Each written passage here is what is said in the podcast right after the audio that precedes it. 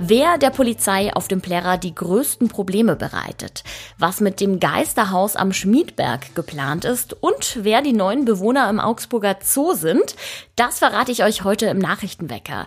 Ich bin Greta Brünster, es ist Montag, der 17. April und ich wünsche euch einen guten Morgen. Nachrichtenwecker, der News-Podcast der Augsburger Allgemeinen.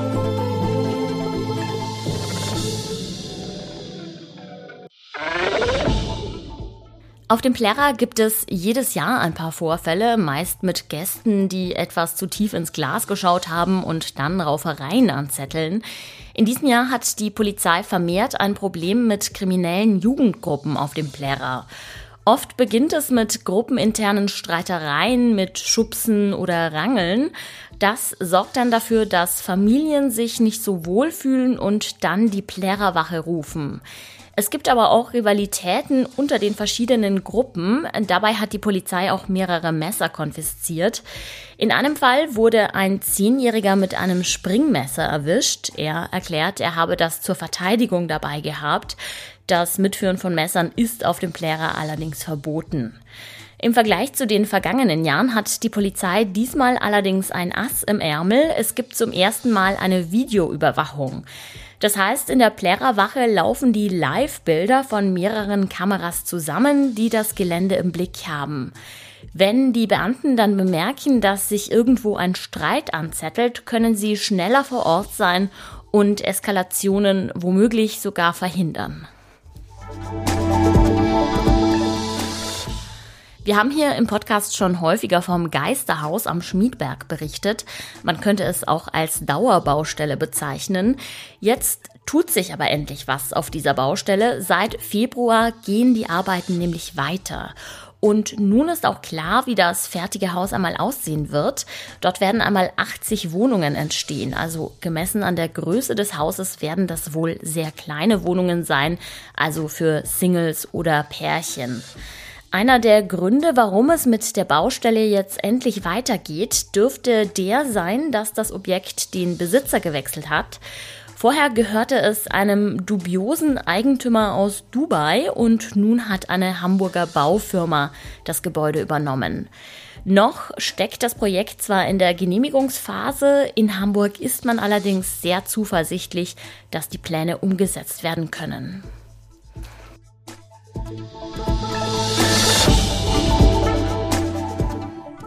In Augsburg ist eine Apothekerin zu einem Jahr und zehn Monaten Freiheitsstrafe verurteilt worden, weil sie einen Kunden erfunden hat, für den sie immer wieder Medikamente bestellt hat.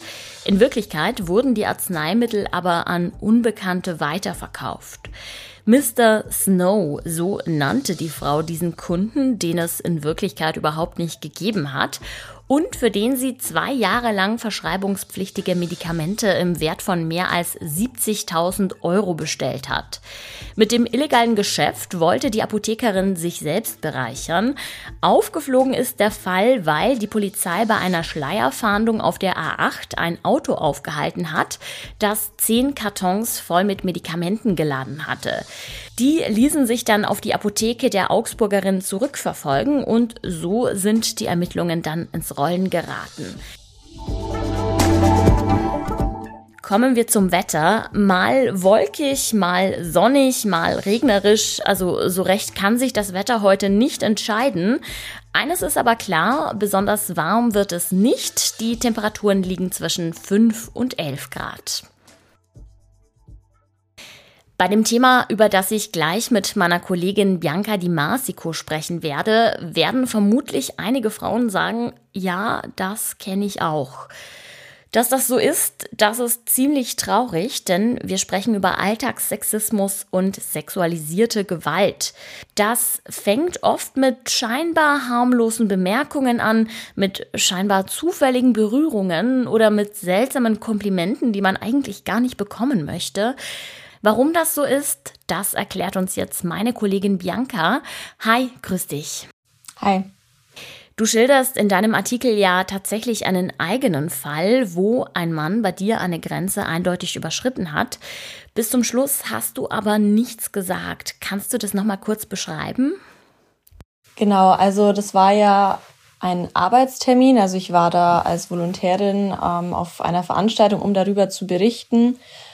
Er war irgendwie ein professioneller Ansprechpartner, es war eine berufliche Situation.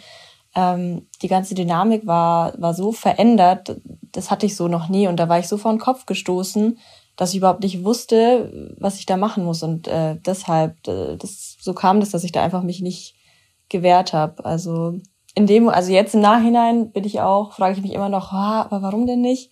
Aber es war einfach, es war einfach ganz neu und das hat es so schwierig gemacht.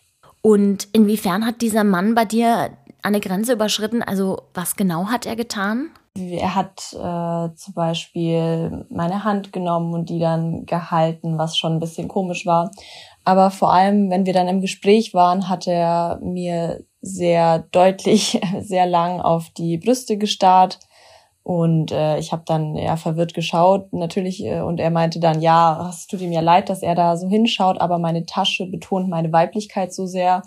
Oder ich hatte einen Sticker an der Seite kleben, der mich als Presse äh, ausweist. Und dann hat er gesagt, ja, den hätte er mir da gerne hingeklebt. Also es waren einfach sehr unangemessene Aussagen, die da getroffen wurden.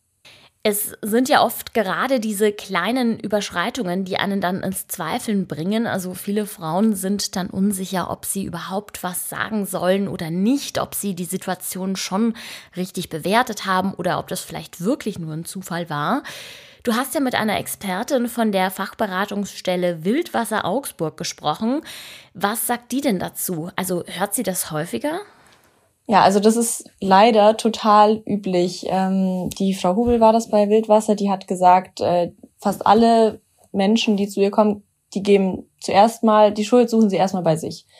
Die kommen dann dahin an die Fachberatungsstelle und sagen erstmal, okay, mir ist das und das passiert ähm, was ist denn mein Anteil daran? Also habe ich vielleicht was falsch gemacht? Äh, habe ich mich, habe ich es provoziert? Hab, wollte ich es nicht doch eigentlich? Oder wenn zum Beispiel Frauen wen mit nach Hause nehmen und dann geht's doch zu weit, dann ist es ja, aber bin ich dann nicht selber schuld, weil ich hab's ja, ich hab's ja bis zu einem gewissen Grad zugelassen.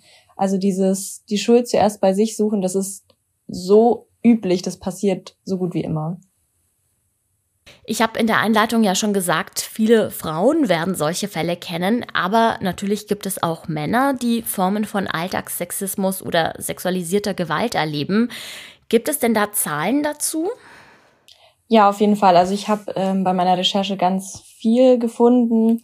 Ähm, jetzt eine, eine Studie, die ich habe, ist zum Beispiel vom Bundesfamilienministerium aus dem Jahr 2020.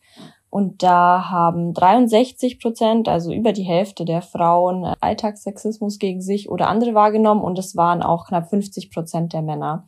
Also da geht es dann um Alltagssexismus, nochmal was anderes, äh, was sexuelle Belästigung angeht. Da hat die Hochschule Merseburg eine Studie gemacht aus dem Jahr 2021 mit mehreren tausend Befragten.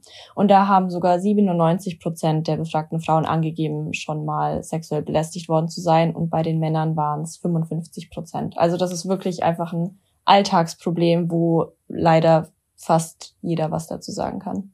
Bianca, eine schwierige Frage zum Schluss, denn natürlich kann man die nicht so pauschal beantworten. Aber was würdest du einer Frau denn raten, die so etwas Ähnliches erlebt hat wie du?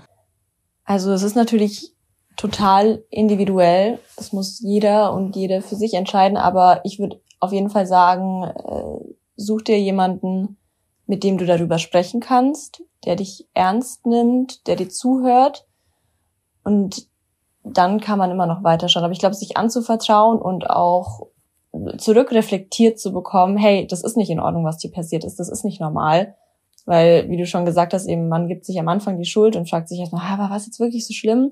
Aber dann einfach mal mit anderen reden und die sagen dir, nee, das ist überhaupt nicht okay. Und naja, entweder man, man macht dann was, man kann natürlich auch eine Anzeige äh, stellen, das ist auch eine Möglichkeit, aber Hauptsache erstmal mit wem darüber sprechen, nicht allein damit bleiben. Liebe Bianca, herzlichen Dank, dass du deinen Fall so offen auch im Podcast geschildert hast und dieses wirklich wichtige Thema heute mitgebracht hast. Danke dir. Und auch das ist heute noch wichtig. Altbundeskanzlerin Angela Merkel wird heute eine hohe Ehre zuteil. Sie erhält das Großkreuz des Verdienstordens der Bundesrepublik in besonderer Ausführung. Bislang haben diese höchstmögliche Ehrung nur die früheren Kanzler Konrad Adenauer und Helmut Kohl erhalten. An der Zeremonie im Schloss Bellevue wird auch Bundeskanzler Olaf Scholz teilnehmen. Bei den vielen negativen Nachrichten, die derzeit schon wieder zirkulieren, wollen wir im Podcast auch mal gegensteuern und euch auch mal was Gutes berichten. Der Augsburger Zoo, der hat nämlich zwei neue Bewohnerinnen bekommen und das sind zwei Leopardenweibchen. Die beiden sind Ende März aus anderen Zoos nach Augsburg gekommen und sind nun erstmal im Tigerhaus untergebracht. Dort haben sie ihre Ruhe und können sich an die neue Umgebung anpassen, erstmal dass sie dabei von Zoobesucherinnen und Besuchern beobachtet werden. Die beiden Weibchen sind laut Angaben des Zoos sehr unterschiedlich. Das jüngere sei sehr aufgeschlossen und sehr neugierig, das ältere hingegen eher scheu und schreckhaft. Deshalb bleibt das Tigerhaus auch noch etwas länger geschlossen, damit sich auch die etwas schüchternere Leopardendame zurechtfinden kann und sobald sie mit der neuen Umgebung dann vertraut ist, können die beiden auch besucht werden. Das war's auch schon wieder für heute. Ich bedanke mich ganz herzlich fürs Zuhören. Mein Name ist Greta Prünster. Der Redaktionsschluss für diese Folge war am Sonntag um 24 Uhr. Und ich freue mich sehr, wenn ihr auch morgen wieder einschaltet. Dann stehe ich nämlich auch wieder für euch am Mikro. Jetzt sage ich aber erstmal Ciao und habt einen guten Start in die Woche. Nachrichtenwecker ist ein Podcast der Augsburger Allgemeinen. Alles, was in Augsburg wichtig ist, findet ihr auch in den Show Notes und auf augsburger-allgemeine.de.